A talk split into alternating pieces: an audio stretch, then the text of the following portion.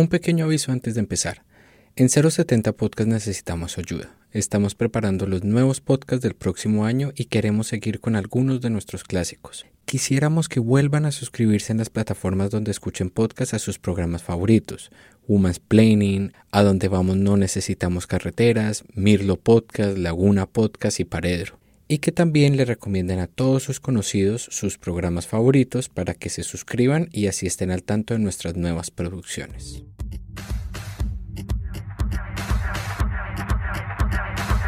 Esto es Woman's Planning.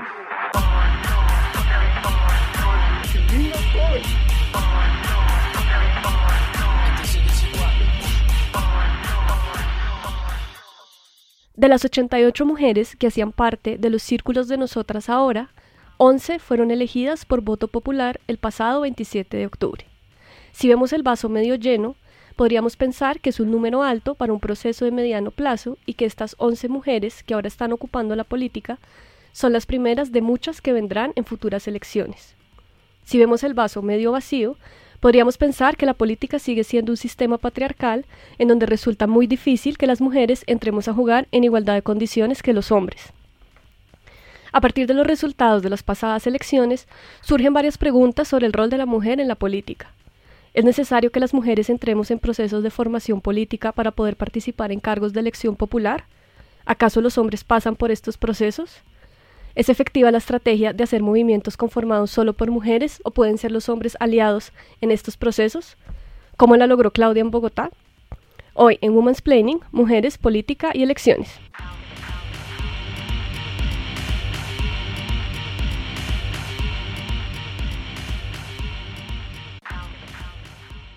Estamos acá con Alejandra Trujillo. Hola Alejandra. Hola Gloria Susana. Y con Julián Hernández.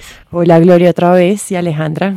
Quienes junto con Janet Valdivieso y Estefanía Bello fueron las cómplices de este proyecto especial que hicimos en estos últimos capítulos. Y ellas están aquí conmigo porque vamos a comentar los procesos electorales, pero también algunos clips de audio del evento que hicimos en vivo y que por problemas técnicos de organización y astrales no salió como queríamos que saliera. En este evento, las invitadas fueron Lucimelda Ochoa, Ángela María Robledo y Victoria Sandino. Para quienes no las conocen, Victoria Sandino es senadora de la República por el partido Fuerza Alternativa Revolucionaria del Común. Ángela María Robledo fue la fórmula vicepresidencial por la Colombia Humana en la candidatura de Gustavo Petro. Y yo quisiera que Juliana nos presentara a Lucimelda. Bueno, Lucimelda Ochoa Borges es secretaria de la Mujer de la Gobernación de Antioquia, lidera una escuela de formación política de mujeres que contó con la participación de 400 mujeres formadas de distintos lugares del departamento, de diversos partidos políticos, y una escuela que tenía como objetivo acompañar a las mujeres durante varios años en formación en distintos módulos para que pudieran llegar a ocupar cargos de elección popular en Antioquia. Bueno, escuchemos lo que Lucimelda tuvo que decir sobre esta escuela de formación de mujeres en nuestro maravilloso evento de Mercurio Retrógrado. Esto es Women's Planning. En el periodo pasado me invitaron a crear la Escuela de Formación Política para Mujeres. En 2013 yo estuve allí para crearla. Desde mi pueblo allá amenazada me trajeron para que les ayudara a crear esto. Y creamos una escuela de formación política para mujeres que es sui generis, es la única que existe en el país, que es financiada, creada como una política de gobierno. Entonces nosotros tenemos una escuela departamental, nosotros tenemos una escuela, está en nuestra política pública, se llama Escuela de Entrenamiento Político para Mujeres, es con recursos propios. Empezó en el periodo pasado, voy a darles algunos resultados. Cuando yo llego de secretaria de las mujeres, yo ya conozco. El gobernador actual me trae porque sabe y quiere que yo haga unos cambios en los modelos de pensamiento. Básicamente eh, es un hombre muy, muy, muy brillante, pero es lo mismo, ¿cierto? Es el sistema. Eh, hoy entiendo la polaridad, cómo funciona en el cerebro. Tengo muchas herramientas neurobiológicas para hacer transformaciones hoy entonces puedo soportar y, tolerar con muchísimo amor a cualquiera. Esta idea de la escuela de formación causó algo de polémica en el evento y quisiera que escucháramos un poco a Ángela María Robledo hablar sobre esto. Creo que es una afirmación bien compleja, pues para mí eh, bien polémica. Creo que precisamente lo que hacemos las feministas es desobedecer.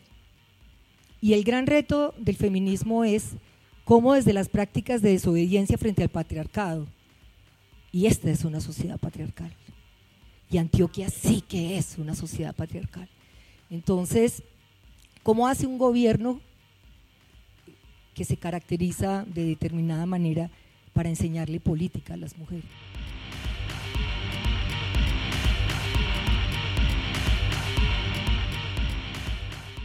Entonces, bueno, quisiera que comentáramos esta discusión. Bueno, sí, efectivamente es bastante polémica. Yo empezaría diciendo que entrenamiento político, como decía Luis Imelda, pues tiene todas sus complicaciones cuando viene efectivamente desde el gobierno. Yo no sé cómo, cómo manejas un poco toda la ideología política que efectivamente tiene un gobierno cómo la mezclas con una cantidad de mujeres de diversos partidos. Y lo otro que me pregunto es que efectivamente las mujeres por muchos años hemos estado en muchísimos procesos de formación, o sea, dónde termina la formación y dónde empieza verdaderamente la tarea del ejercicio político, porque yo siento que aquí no hay, no hay una falta de formación de las mujeres y aún así pues sí hay un estancamiento bastante preocupante de la participación política de las mujeres y una responsabilidad enorme de los partidos.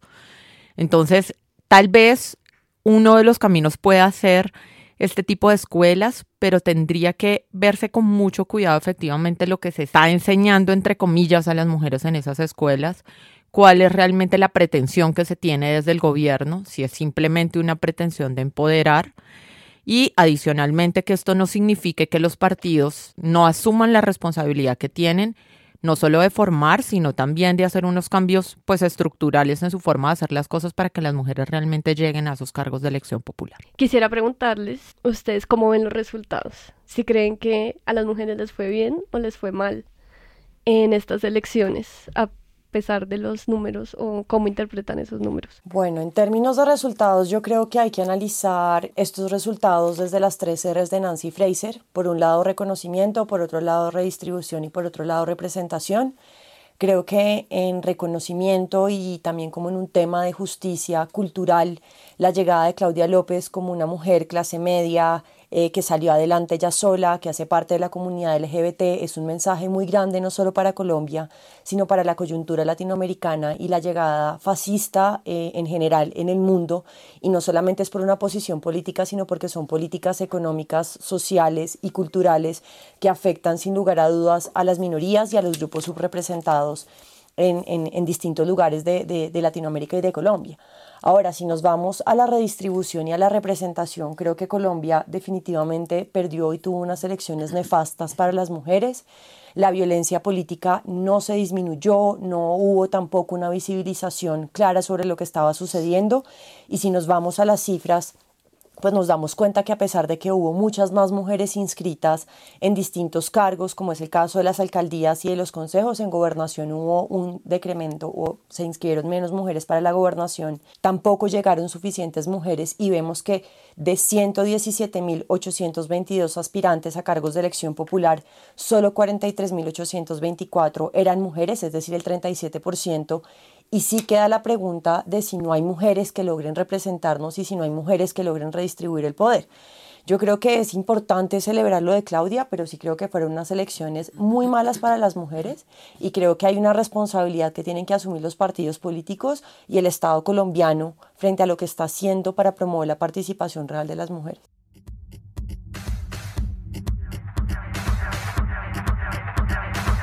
Esto es Women's Planning.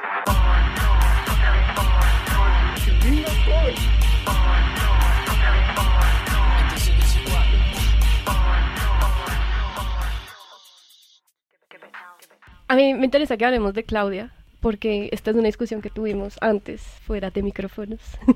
y es, Juliana hablaba mucho como del relato de Claudia, ¿no? Como, y Alejandra también notaba de manera muy aguda, como Claudia se había apropiado un relato de clase media y cómo ese relato le caía a todo el mundo y como que se podía sentir como identificado. Y luego yo en la ducha pensando, me acordé también del video horrible que Claudia hizo con Mocus del piano y pues también hubo algo ahí como un apoyo patriarcal, ¿no? El hombre detrás de Claudia es Mocus y también le digo como esa venia. ¿Qué creen ustedes que hizo que Claudia llegara como llegó también, como una manera muy insospechada. Yo pensé que iba a ganar Galán, la verdad. No, no tuve fe en las mujeres ni en la representación. ¿Cómo, lo, ¿Cómo ven ustedes eso? ¿Ven que fue como una combinación de todas las fuerzas de lucha en tanto patriarca más clase media? ¿O ven que Claudia es una mujer que se ha formado? O sea, creo que esa pregunta por la formación a mí también me, me genera mucha inquietud porque no sé hasta qué punto es necesario formarse de esa manera en la que las mujeres siempre nos estamos formando para todo, mientras que los hombres sí se tiran al agua. No sé, ¿qué opinan? Hablen. Para empezar desde el final, yo sí creo que hay un ahí hay como una sensación de que nunca nunca lo hacemos de forma tan perfecta, entonces necesitamos formarnos para perfeccionarnos aún más. Y por eso los hombres se lanzan a la primera porque efectivamente en eso son mucho más arriesgados, más valientes, arriesgan la plata, lo que sea, y en muchos casos lo logran. Yo sí siento que hay que desmitificar un poco el asunto de que necesitamos formarnos. Claro que hay cosas que se necesitan saber para hacer un ejercicio político bien hecho, pero creo que ahí no todo es formación. Lo de Claudia yo diría que efectivamente sí, sí le funcionó el relato. Yo siento que el relato de mujer clase media que además ella asumió mucho más en la última parte. Yo siento que esa no era pues la Claudia senadora que, que, uno normalmente conocía y que casi nunca se escuchaba reivindicarse como mujer. Y yo siento que ese fue su primer acierto, reivindicarse como, como una mujer clase media, que además sacó adelante una mamá sola, eh, que es la realidad de muchas de las familias colombianas, y que se formó, que estudió, que lo hizo todo por sus propios medios, que además estaba enfrentando a un candidato que representaba, bueno, a ambos candidatos que representaban quitando a Holman, de quien no vamos a hablar, pero los otros dos candidatos representaban al establecimiento, a la élite. Yo sí siento que hay un mensaje en contra de la élite y que ese relato funcionó, ese relato muy desde su desde su historia de vida que muchos y muchas no conocíamos de Claudia. Del video creo que más nefasto no pudo ser, pero sí me parecería súper interesante si eso se puede, que uno pudiera medir qué pesó más. Yo prefiero desde el feminismo medir qué pesó mucho más su relato y adicionalmente el apoyo que le dieron muchos grupos de mujeres y ahí incluiría a las mujeres de la Colombia humana que fueron, digamos, como libremente apoyar la candidatura de Claudia. No quiero pensar que, que fue la bendición de Mocus, aunque sin duda Mocus sigue siendo pues un personaje fuertísimo en, en Bogotá, pero yo sí creo que es la mezcla del relato que además con el que nos identificamos, que además mueve un montón los sentimientos de las mujeres que somos madres, esa idea de, de las niñas pueden llegar a ser alcaldesas, que es un poco el mensaje de Barbie, ¿vieron? Es el mensaje marketing que Barbie cambia y dice, puede ser lo que quiera ser. Creo que ahí ese relato funciona muy bien y, y pega mucho y sin duda fue fundamental en el triunfo de Claudia en Bogotá. Me gustaría que vendieran una Barbie Claudia López con pañoletas y relojes, sería todo. ¿Quieres comentar algo de esto? Yo creo que el, el Claudia López sí se puede analizar como un fenómeno eh, y también la votación de Colombia es un fenómeno muy interesante porque tenemos que entender también que, que, no somos un país aislado y que, y que en este momento de globalización el efecto que se produce en distintos países es un efecto que también llega a Colombia y el movimiento de mujeres en los últimos años ha sido muy fuerte, se ha tomado la plaza pública, las mujeres han puesto la agenda feminista sobre la mesa, la violencia de género ha sido puesta sobre la mesa y que Claudia se asumiera como una mujer e incluyera en su discurso y en su narrativa el hecho de ser mujer responde a esa coyuntura a la que ya no estaba respondiendo inicialmente en su campaña política. Y también creo, y eso hay que analizarlo eh, a la luz de las cifras de la registraduría, si el 52% del censo electoral son mujeres, pues seguramente hay un voto de mujer que se da por el hecho de sentirse identificada y de creer que ella representa, por lo menos en términos de sexo y en el sistema sexogénero, algo que yo soy. Entonces yo creo que Claudia tiene un fenómeno muy interesante porque usa un discurso y usa la lucha de mujeres y creo que por eso es tan interesante analizar a Claudia también el efecto que tienen los movimientos de mujeres, porque seguramente ella no habría llegado como alcaldesa sin todos los movimientos que se están produciendo en América Latina, en Chile, la ola verde en Argentina, el movimiento de las mexicanas en contra de la violencia en las universidades Y eso es algo también que como las mujeres, que como mujeres tenemos que reconocer y es el sentido colectivo de si una avanza, avanzamos todas. Y Claudia es resultado de eso y creo que estas elecciones hay que entenderlas y revisarlas también a la luz de lo que otras mujeres han hecho, ¿no? Lo que decía un poco Alejandra sobre el pacto que ella hace con las mujeres, donde invita a feministas de distintos puntos, de distintas corrientes, institucionalistas, feministas que seguramente no hubieran apoyado a Claudia en otros momentos, se vuelcan a apoyarla a ella. Y eso responde a que hay un sentido colectivo y hay un sentido colectivo que responde a la movilización masiva que se está dando de las mujeres en el mundo.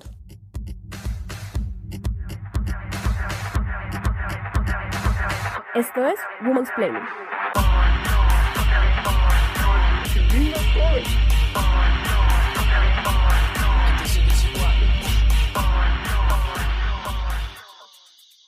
Hubo un momento en estas elecciones en la campaña de Bogotá que era muy interesante ver, porque como que los temas de género estaban en el centro, entonces estaba este señor Galán diciendo que es pro vida, que es como, wow amigo, espectacular tus valores, me encanta que como hombre quiera regular mi cuerpo, eh, pues Holman, digamos, solo es Holman, o sea, Holman dijo que el metro subterráneo era más feminista que todo, y yo quiero, o sea, yo me quiero inventar una app que sea que es más feminista que el metro subterráneo. Entonces, ¿es más feminista una piña que el metro subterráneo? No, el metro subterráneo es más feminista.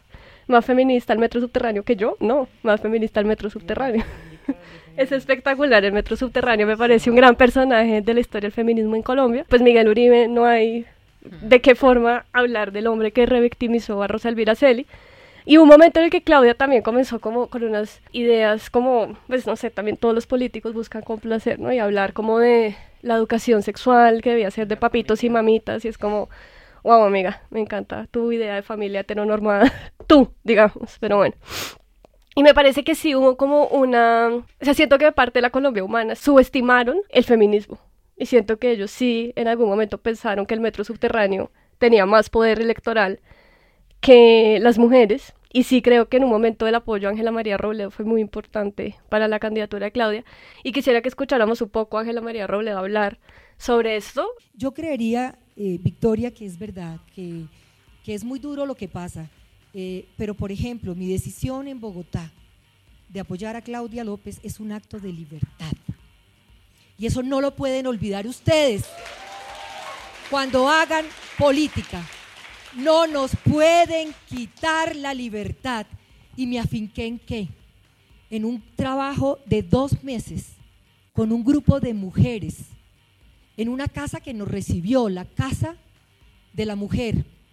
No como partido político, sino como mujeres que dijimos, la opción de la Colombia humana no la acaba un suceso como el de Holman Morris. Somos mucho más que eso. Y fue en ese debate en ese diálogo, en estudiar la propuesta, donde de manera libre decidimos que íbamos a apoyar a una mujer, a una mujer que ha demostrado con su vida que la educación es el camino, que ha enfrentado grandes poderes económicos, políticos, y a una mujer que en su agenda programática está nuestra voz. Entonces, lo primero que yo quiero decirle a estas mujeres del Cauca y a quienes estamos aquí si llegan a estos lugares, a la alcaldía, a la gobernación, a los consejos, a los edilatos, a las asambleas, no se olviden de su libertad. No se olviden que tienen un lugar.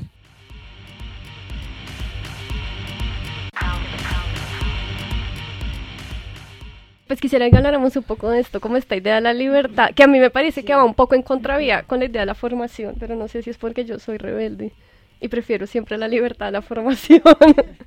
Creo que no se puede enseñar la libertad, pero bueno, quiero que, que hablemos de esto, que, ¿Qué comentarios les merecen a ustedes? Bueno, yo creo que hacer política como mujeres es un acto de libertad y es un acto de libertad, de resistencia y de rebelión contra un sistema patriarcal y un sistema que claramente está hecho para que los hombres lleguen al poder. O sea, los resultados de este año son la cosa más evidente de que esto es un sistema patriarcal y que el hecho de lanzarnos es un acto de libertad de nuestros cuerpos, de decirle al sistema no nos importa, lo vamos a hacer y también, como lo decía Victoria en el panel, de decir estamos cansadas, tenemos derecho a cansarnos un poquito, pero la lucha continúa. Yo creo que o sea, estas elecciones y es muy triste ver los resultados de, o sea, oír a mujeres como Ángela María Robledo, Victoria Sandino, Lucy Melda o incluso a las 88 candidatas de nosotras ahora, es un acto de libertad y un acto también de rebelión y de independencia y de decirle a los partidos, a mí no me importa que usted me vaya a apoyar, a mí no me importa que usted me vaya a dar plata,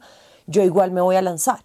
El tema es que no existen condiciones estructurales para que las mujeres lleguen al poder y terminan siendo todo el tiempo actos simbólicos que de verdad ya estamos cansadas de eso. O sea, estas elecciones son un descaro total. Alejandra tiene las cifras sobre las listas que no cumplieron con cuotas.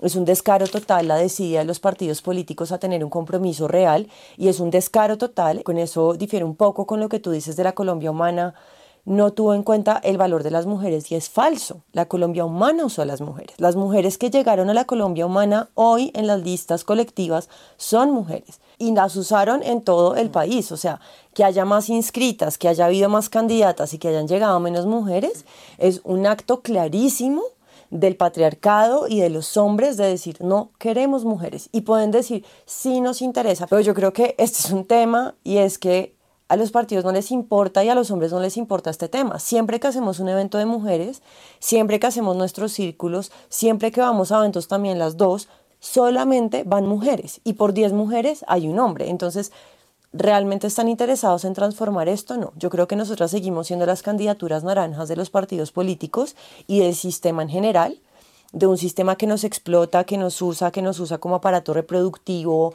como mano de obra barata, que se aprovecha de las, labores del hogar, que nos, todavía nos vende el amor romántico en las novelas. Y si seguimos construyendo todos esos imaginarios, yo realmente creo que esto no va a cambiar. O sea, estas elecciones son clarísimas en que todo lo que tenemos en este momento no es suficiente.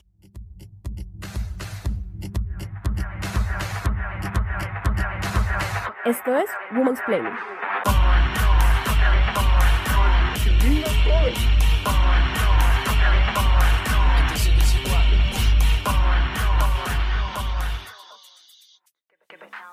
Hace poco estaba escuchando un podcast que se llama El Deseo de Pandora, que es buenísimo, está en Spotify. Y tenían uno sobre, con Luciana Pecker, que es una feminista argentina espectacular, sobre el amor romántico. Y ella decía que realmente pues es costoso, o sea, el sistema patriarcal resulta muy costoso para las mujeres heterosexuales. Pues porque con todas estas nuevas revueltas que han habido y con estas nuevas reivindicaciones identitarias que son maravillosas, pues la comunidad LGTB la tiene un poco más fácil, pues porque son mucho más deconstruidos, pero realmente las que estamos completamente jodidas somos nosotras, pues porque por más feministas que seamos, tenemos que salir a pescar en un río de machos que les importa genuinamente un culo todo lo que está pasando. Y yo ahí quiero interrumpirte, pero yo creo que, o sea, ¿sabes qué es lo más triste de todo? Y porque lo vi en estas elecciones y lo veo mucho en mi círculo y no sé si a ustedes les pasa, pero son machos que se denominan aliados y además cuestionan la paridad, ¿no? Es como es que ustedes las mujeres hablan de paridad, pero ustedes quieren paridad en papel y en la vida real ustedes no están dispuestas y hay un cuestionamiento constante de los hombres a por qué las mujeres estamos ansiosas de poder y claro que estamos ansiosas de poder y tenemos todo el derecho a tenerlo porque no hemos tenido poder en toda la historia y una vez decimos que queremos tener poder, no tenemos aliados. Es falso, porque hacia afuera salen a decir las apoyamos, estamos con ellas, están en las marchas metidos porque se meten a las marchas, pero en la vida real, a la hora de tomar medidas, de distribuir presupuesto, de, tomar medidas redistributivas, de reconocimiento, de representación, no lo hacen. Además de que efectivamente estamos bien, bien jodidas, pues los hombres son los que están como cabezas de los partidos. Y la vida real es que si uno revisa los resultados electorales, concluye facilito dos cosas. Uno, que creo que no hay que ser un genio para decirlo, efectivamente la ley de cuotas no es suficiente. Hace rato que no fue suficiente porque los partidos siguen buscando ese 30% de mujeres, que además para ellos es el gran logro, ¿no? Nunca pensaron en que podía ser un buen comienzo, sino se esfuerzan por el 30% y lo vuelven efectivamente un relleno. Un relleno porque van en los peores lugares de la lista, porque por ejemplo, eh, si uno revisa las listas encabezadas por mujeres son bien pocas. En Bogotá, donde las mujeres realmente en, Consejo, por ejemplo, avanzamos bastante. De 13 hay cuatro encabezadas por mujeres. Y luego lo que decía Juliana de la Colombia Humana me, me, llama un montón la atención. Yo creo que con toda la crisis de, del tema del metro feminista y todo el escándalo de Holman, abonémosle algo bueno. Yo siento que el feminismo ahí tomó mucho más fuerza en la discusión política y el feminismo político, entonces gracias a, a Holman por existir. Pero eh, pues yo realmente creo que sí hay detrás de toda una jugada política cuando entonces no, miren que yo sí soy súper feminista, puse a Holman a pesar de que todas ustedes dijeron que no, por todas las razones que todas conocemos, pero tengo una lista que está encabezada por cuatro mujeres. Pero yo soy el que voy a hacer campaña por ellas porque muy seguramente no sé cuántos votos consigan ellas solas. Y digamos, este va a ser mi triunfo y mi manera de mostrar que en Bogotá todavía tengo poder. Creo que efectivamente hay muchísimas cosas por hacer que hay que intentar no sé cómo, porque como Juliana lo decía, cada vez que uno hace eventos compartidos, el partido hace todo un esfuerzo por buscar una mujer que vaya, ah, es que van a hablar de mujeres, así que vaya otra vieja, porque qué pereza ir yo.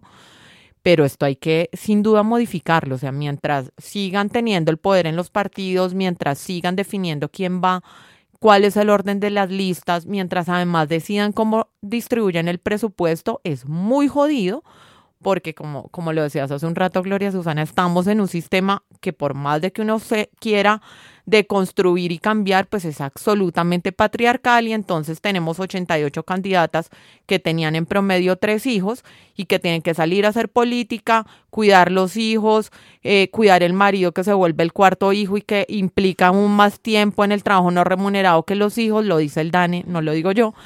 Y eso se vuelve una carga inmensa, o sea, realmente es un acto absoluto de libertad, de rebeldía y casi un milagro que las mujeres se atrevan y nos atrevamos a, ocupar esos espacios en, en, un país como este porque es con todas las condiciones más adversas. Y así pues vamos a seguir en el 20%, quién sabe cuántos siglos más.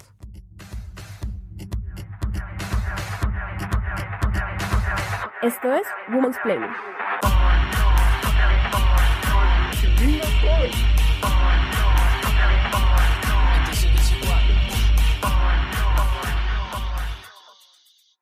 Bueno, yo creo que escuchemos lo que tiene Victoria Sandino por decir sobre las estructuras patriarcales. Entonces lo que quiero decir es que ustedes se imaginan si el movimiento de mujeres, estamos listas, si las distintas expresiones de mujeres que se han presentado, si si la compañera Erika Montero, por ejemplo, nuestra compañera, saliera al consejo, ¿ustedes se imaginan?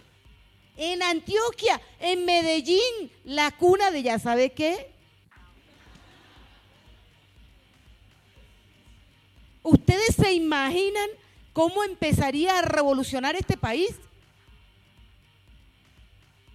Entonces, yo creo que sí, podemos generar espacios de formación, de capacitación, pero eso es, eso tiene que ser lineal. Yo sé por qué se lo digo, porque yo conozco las estructuras jerárquicas, las conozco hasta el fondo del alma y las he vivido y las he padecido. Yo misma me declaré feminista aún al interior de la guerrilla y aún a costa de lo que eso significaba en la guerrilla, diciendo que soy feminista. Las muchachas estaban muy asustadas, yo también. Ellas decían, tú te vas a ganar problemas por decir que eres feminista. Y claro, eso se nos vino el mundo encima. Esa es otra historia que después se las cuento. Pero hoy estamos aquí construyendo paz, pero las mujeres no somos iguales. No somos iguales. No somos iguales. No es lo mismo una mujer negra, rural, pobre, que trabaja del servicio doméstico a la, que es patrona. Incluso a la mujer blanca. Y no estamos discriminando a las blancas. a una mujer indígena que tiene unos entornos culturales, tiene todo.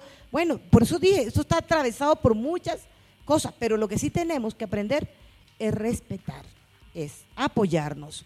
Y claro, todos esos vicios que conocemos en la práctica cotidiana y que tú lo mencionas, ah, pero es propio de, la sociedad. ¿Y por qué no van a echar la culpa a nosotras? Ah, que nos hacemos zancadilla, que no sé. Sí, claro, ¿y qué cree? ¿Que los otros no? Y aquí me parece muy bien que nos estemos formando. Y los hombres se forman para hacer ejercicio de la política. Y están en el poder. Ah, no digo que no nos tengamos que formar, sí, claro. Pero nos tenemos que revolucionar este asunto.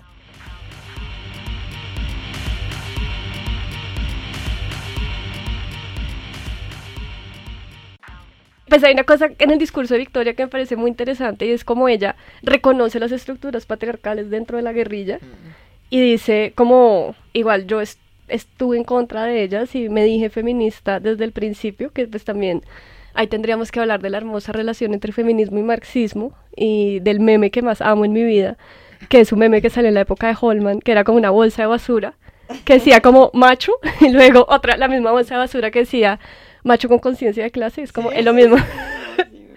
Digamos que ella sabe de esto y, y, me, y, me, interesa mucho también cuando ella habla de cómo las mujeres no somos iguales, mm. pero que eso no necesariamente significa que no podamos luchar colectivamente, que también me pareció como muy interesante en el evento, hubo un panel ante, antes y a mí me pareció muy interesante ese panel porque duró una hora, una hora y media tal vez, y creo que 45 minutos de las intervenciones de las feministas eran diciendo por qué ellas sí tenían el derecho a hablar ahí. Y a mí eso me pareció completamente absurdo, porque teníamos que estar hablando, pues y reflexionando y construyendo colectivamente y no justificando de que si yo estudié en X o Y universidad puedo no ser feminista. No me parece que es como que nos estamos enredando en esa discusión y que también es una discusión puesta por el patriarcado, para que nos hagamos zancadillas entre nosotras. Como que realmente me parece que Victoria lo dice muy claramente ahí, como todas las mujeres somos diferentes, pero eso no significa que no podamos luchar colectivamente. Entonces, hablemos.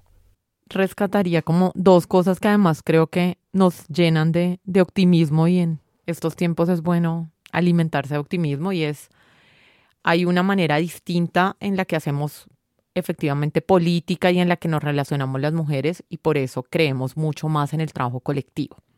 Digamos, creo que eso se nota, pero por otro lado también aparecen todos estos rasgos que, que mencionabas hace un rato, ese rasgo de que siempre tengamos esa necesidad de justificar por qué estoy aquí o porque puedo ser feminista pero tengo una trabajadora doméstica en mi casa o porque puedo ser feminista pero soy heterosexual y estoy casada o porque puedo ser feminista y etcétera, etcétera, etcétera, etcétera. Y bueno, yo no he escuchado ningún hombre que haga este tipo de, de, justificaciones. No, yo los amo porque ellos dicen, yo soy feminista. Y ya, es como, wow, amigo. Yo sí puedo ser feminista, ¿cierto? Nosotros todo el tiempo explicándonos por qué sí, ellos sí, digamos, un valor ahí absoluto.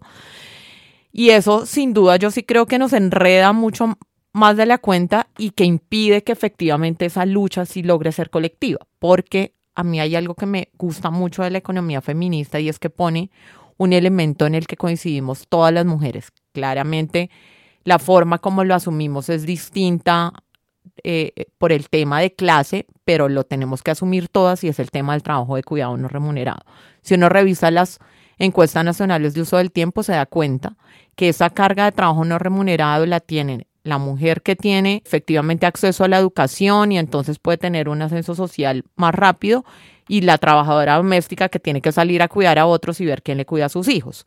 Entonces sí hay una cantidad de luchas que podrían ser efectivamente colectivas, pero creo que siempre hay que reivindicar que efectivamente no todas las mujeres son, somos iguales y eso nos lleva a decir, pues, porque muchas decimos y porque muchas cuestionamos el asunto de que tenemos una mujer vicepresidenta y nos representa a todas las mujeres, cuando a muchas sentimos que no nos representa, porque ahí además de, del dato, del número de llegó una mujer, creo que hay que revisar, y era un poco lo que le decía hace un rato a Juliana, creo que sería interesante revisar, además de las cifras en estas elecciones que ya son como bien preocupantes, cuántas de esas mujeres responden realmente a una agenda de mujeres, porque en muchos espacios sigue siendo la mujer que dijo fulanito, la mujer que puso tal élite política en esa región y que es la que domina en esa región.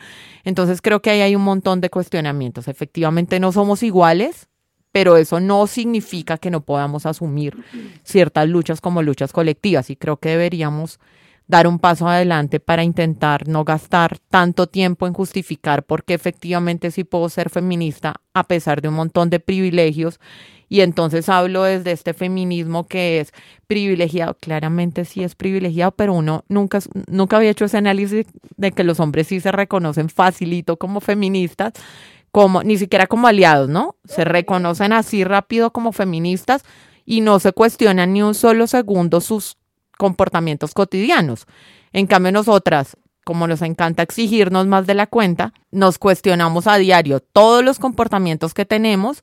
Incluso en ocasiones uno se acuesta y dice, pucha, hoy fui menos feminista que ayer y todo mal porque hice tal cosa, esta otra, y además cuestionamos a la otra y, creo que eso nos, nos impide que esa lucha realmente sea más colectiva. A mí me salen muchas reflexiones frente al, tema de Victoria y la primera que me llega es porque tiene que ser costoso ser feminista. ¿sí? Porque tiene que ser tan difícil para las mujeres estar reclamando sus derechos, estar reclamando algo que es, estamos reclamando ser humanas, que lo decía Angela Davis hace un montón de años, no estamos reclamando nada distinto a eso. Sin embargo, sí coincido plenamente con ella en que la lucha de clases sigue siendo más vigente que nunca, ¿no? Y que así, y eso también me impresiona, pero los machos progresistas, la lucha de clases es importante para ellos, pero son incapaces de poner a la mujer en la, en la, en la lucha de clases. Pues y Alejandra lo está poniendo sobre la mesa y es, hay una lucha de clases. Y nosotras también hacemos parte de unos privilegios desde los que hablamos, desde los que podemos actuar y desde los que muchas mujeres no pueden hacerlo.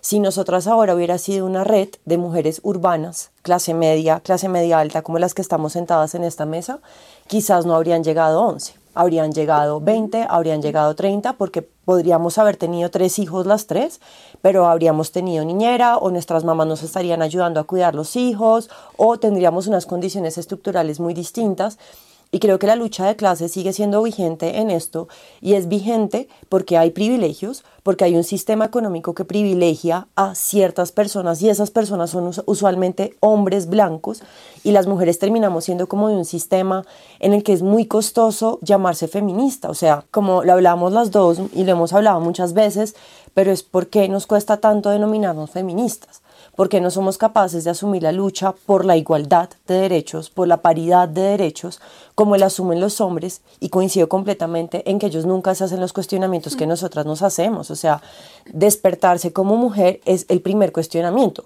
Si me arreglo, entonces estoy siendo muy capitalista porque estoy usando el maquillaje que vende Dior, que está haciendo apropiación cultural, y entonces sales a la calle y también estás diciendo como, ¿por qué me quiero comprar unos zapatos de Sara si Sara tiene? O sea, hay un cuestionamiento constante de construcción colonial, capitalista, feminista, y también es cierto que, por supuesto, y lo aceptamos, el sistema patriarcal nos enseñó a ser competitivas entre nosotras. Y las elecciones son la muestra más clara de cómo el sistema nos vuelve competencia, porque no nos enseña a colaborar, no nos ayuda a colaborar. Y por supuesto que somos competitivas, pero creo que sí tenemos la capacidad de ser autoconscientes, de ir al baño, respirar y decir, esa vieja, puta, la odio con mi vida la quiero destruir, pero respiras sales y eres autoconsciente de, ok, tenemos que ser solidarias, nos vamos a apoyar y acompañar, y yo no creo que los hombres lo hagan.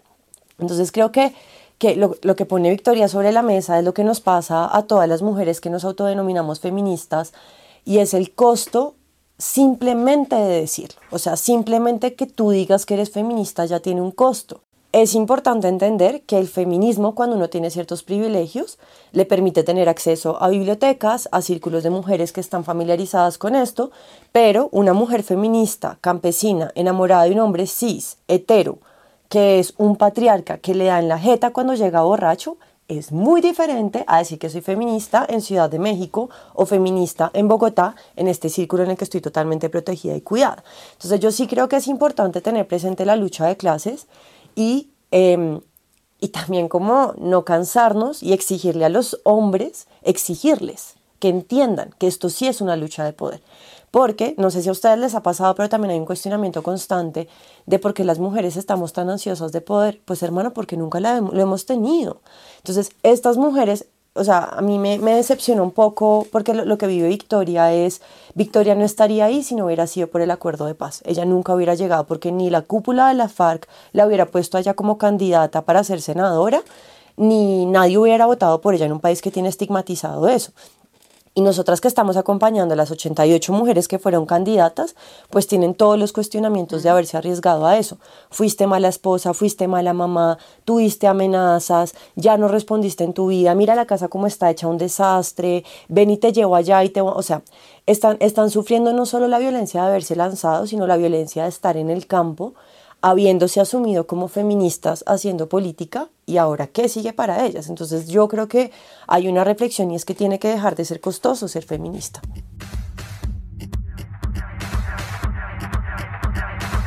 Esto es Women's Planning.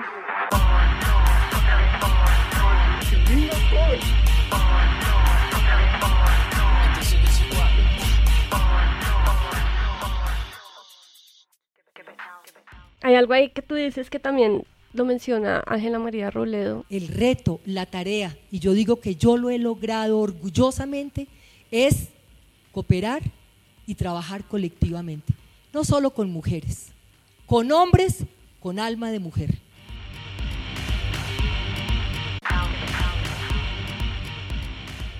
Y Ángela María hablaba algo que me dio mucha risa, pero que también entiendo que es como su lenguaje político y está muy bien porque es muy claro que habla de hombres con alma de mujer como Iván Cepeda, que son, pues, quiero pensar que ella se refiere a hombres que quieren como estar del lado de las mujeres y tener en su agenda políticas de mujeres.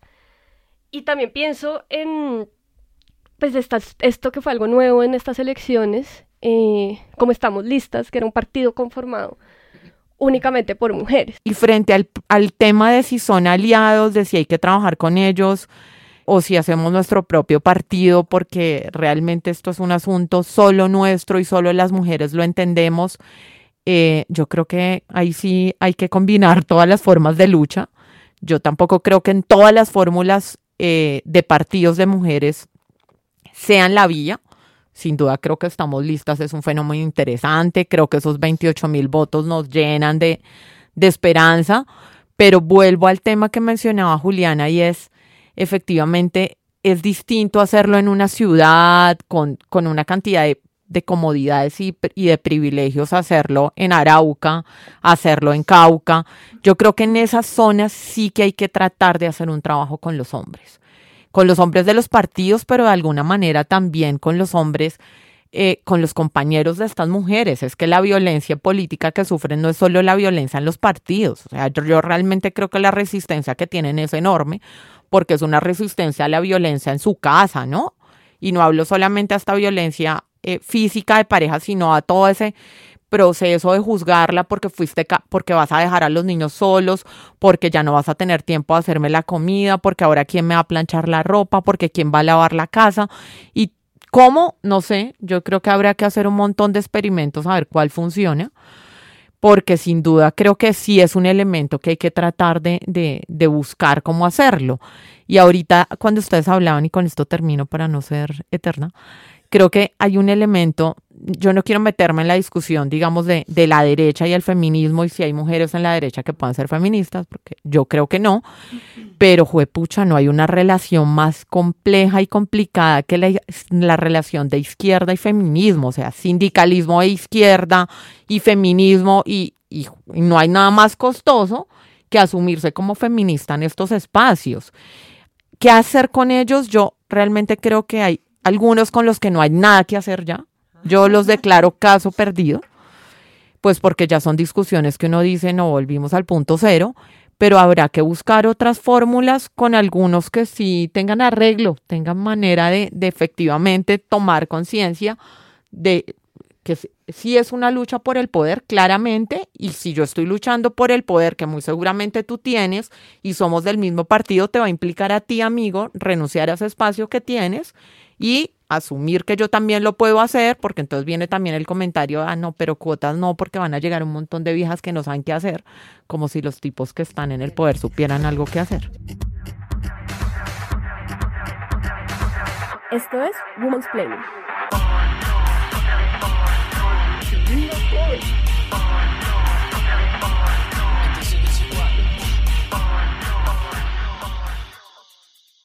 Yo amo lo de las cuotas la otra vez. Creo que esto ya lo dije muchas veces en este espacio, o ustedes, no sé, estaba en una charla y entonces me preguntaron por las cuotas, porque que, pues que si no me parecía tenaz que me escogieran a mí como por ser mujer y no por mi talento y literario y lo que sea. Entonces yo le respondí a este hombre que realmente mi talento no estaba cuestionado en ningún momento porque yo ya soy una escritora publicada y que realmente ah, para mí fue muy costoso publicar ese libro porque estuve cinco años trabajando en el libro, más lo que me costó hacer esa maestría, más lo que me costó mi pregrado, más el tiempo. Y es como, yo estoy segura que yo hice un trabajo excelente y que por eso salió. Y si me van a escoger entre muchos por ser mujer, pues espectacular porque soy excelente. Pero que estoy segura que muchos de los hombres que sacaron un libro en ese momento no son excelentes, sino son mediocres. Y que realmente mi lucha es una lucha por reivindicar a las escritoras mediocres. Y creo que a ellos, las mujeres poderosas les cuestan, y lo, y lo vemos en todo el país, y lo vemos en todos los estratos, y en todas las clases sociales, y en todas las etnias. Y es que, y es, o sea, lo que tú estás poniendo es porque decimos que lo personal es político, porque tú lo vives desde la literatura y si ponemos aquí a una artista plástica nos va a contar exactamente lo mismo. Y creo que asusta y aterra una mujer con poder porque estamos construyendo lógicas binarias, ¿no? Entonces, si la mujer se vuelve poderosa, yo creo que en el imaginario colectivo e incluso de algunas mujeres, eh, se va a volver una opresora y nos va a quitar todo y es como tranquilo, relájate, o sea, me estás definiendo como un antagónico frente a lo que tú has hecho históricamente y no necesariamente lo que nosotras vamos a hacer. Y creo que también como ese macho alfa construido no les permite aceptar abiertamente que hay miedo y está bien que lo digan, como tengo miedo de que me sometas, tengo miedo que me domines, tengo miedo a que hagas cosas que para mí son importantes. Y yo sí me acuerdo mucho de chiquita las conversaciones de mi casa, de mis tías, y eran como, es que a los hombres no les gustan que las mujeres sean tan inteligentes y les gusta sentirse necesarios. Entonces, y yo creo que estas elecciones son una muestra muy clara y lo hemos hablado y es entre el movimiento feminista como entre más escale, también va a escalar la violencia y por eso el, artículo de, de, Nueva Sociedad me parece interesante y es cómo está reaccionando el mundo ante el movimiento de mujeres y reacciona de forma militarista, reacciona con medidas neoliberales mucho más fuertes, los evangélicos se posicionan porque es mucho más fácil para ellos usar nuestra lucha para decir que somos unas asesinas, aborteras, que estamos destruyendo la moral de cuál familia. Entonces yo creo que entre más nos organicemos, más nos van a atacar, más hombres van a llegar al poder y más hombres se van a sentir asustados porque no saben cómo manejar, porque nos están definiendo desde el patriarcado y no nos están definiendo desde formas de habitar el poder que pueden ser distintas. Yo no, estoy diciendo que algunas no seamos unas castradoras, de hecho yo creo que muchas veces, y Lucimelda lo dice en el panel, ella dice, cuando yo estuve en política me comporté como hombre. Y yo sí siento que a veces en esta lucha una se desespera tanto que se vuelve castradora, como cállate, no digas, vele, deconstrúyete, porque estamos tan desesperadas que los castramos y ya cualquier cosa que van a decir es como, hey, pilas, hey, pilas. Entonces, pues hay una negociación mutua, pero también creo que ellos tienen que estar dispuestos a, pues sí, a construirse y a cuestionarse. Sí, siento que, que, claro, lo que tú dices es verdad, como el poder siempre ha sido definido desde lo patriarcal y hay otras maneras también de entender el poder. No necesariamente querer tener ciertas ambiciones me convierte a mí en un hombre o en un macho, sino que me convierte en una mujer ambiciosa y está bien. Eh, y también creo que hay algo en esas mujeres que queremos ocupar lugares poderosos, en el que, como lo vimos en el Cauca, nos inventamos muchas estrategias. O sea, sí creo que hay algo también muy creativo en ser una mujer que quiere lograr algo diferente a lo que se espera, que todavía se espera de ella, porque todavía eh, se espera que una mujer solo se realice eh, gracias a ser madre. Hace poco me dijeron a mí que una mujer sin hijos era como un jardín sin vida. Y yo dije, y mi papá se vomitó. Y fue hermoso porque fue como, padre mío, estás deconstruido, gracias. Los papás son lo mejor. Pero sí creo que, pero sí creo que, que sí hay algo ahí en, en estas mujeres como Ángela María y como Victoria y de alguna manera como Lucimelda, en su manera extraña de habitar el mundo, Lucimelda, en el que sí también le muestran a uno que ellas sí lo lograron. O sea, sí encontraron estrategias. Y en Claudia hay una estrategia que yo todavía no he podido descifrar muy bien, pero sí hay una estrategia, a veces tal vez se negocia un poco más con el patriarcado, a veces se negocia un poco más con la derecha, se negocia un poco más con el neoliberalismo en el caso de Claudia, pero hay maneras creativas de lograr ese poder. Y sí me parece que hay algo ahí en las formas de hacer política. Las mujeres que todavía no las conocemos y no tenemos las herramientas para analizarlas porque es que son muy nuevas también. Y las estamos viendo hasta ahora y quién sabe qué pase.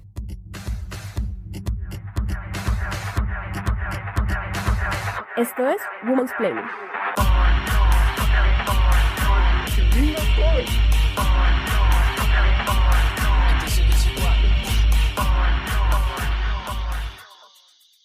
Bueno, primero que todo, un saludo a Sebastián Payán, que tendrá que editar este clip de audio.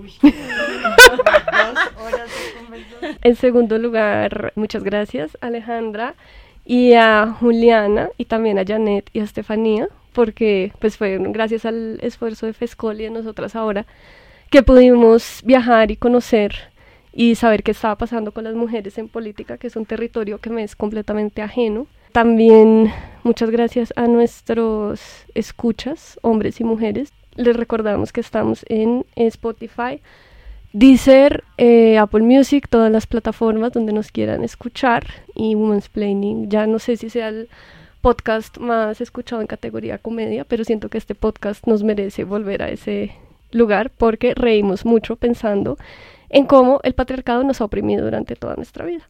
Eh, gracias, chicas. Ay, gracias a ti, fue una gran experiencia todo esto y, y nada, seguimos porque la lucha no para. Esto es Women's Planning. Women's Planning es un podcast de 070 Podcast producido por su anfitriona Gloria Susana Esquivel y editado por Sebastián Payán.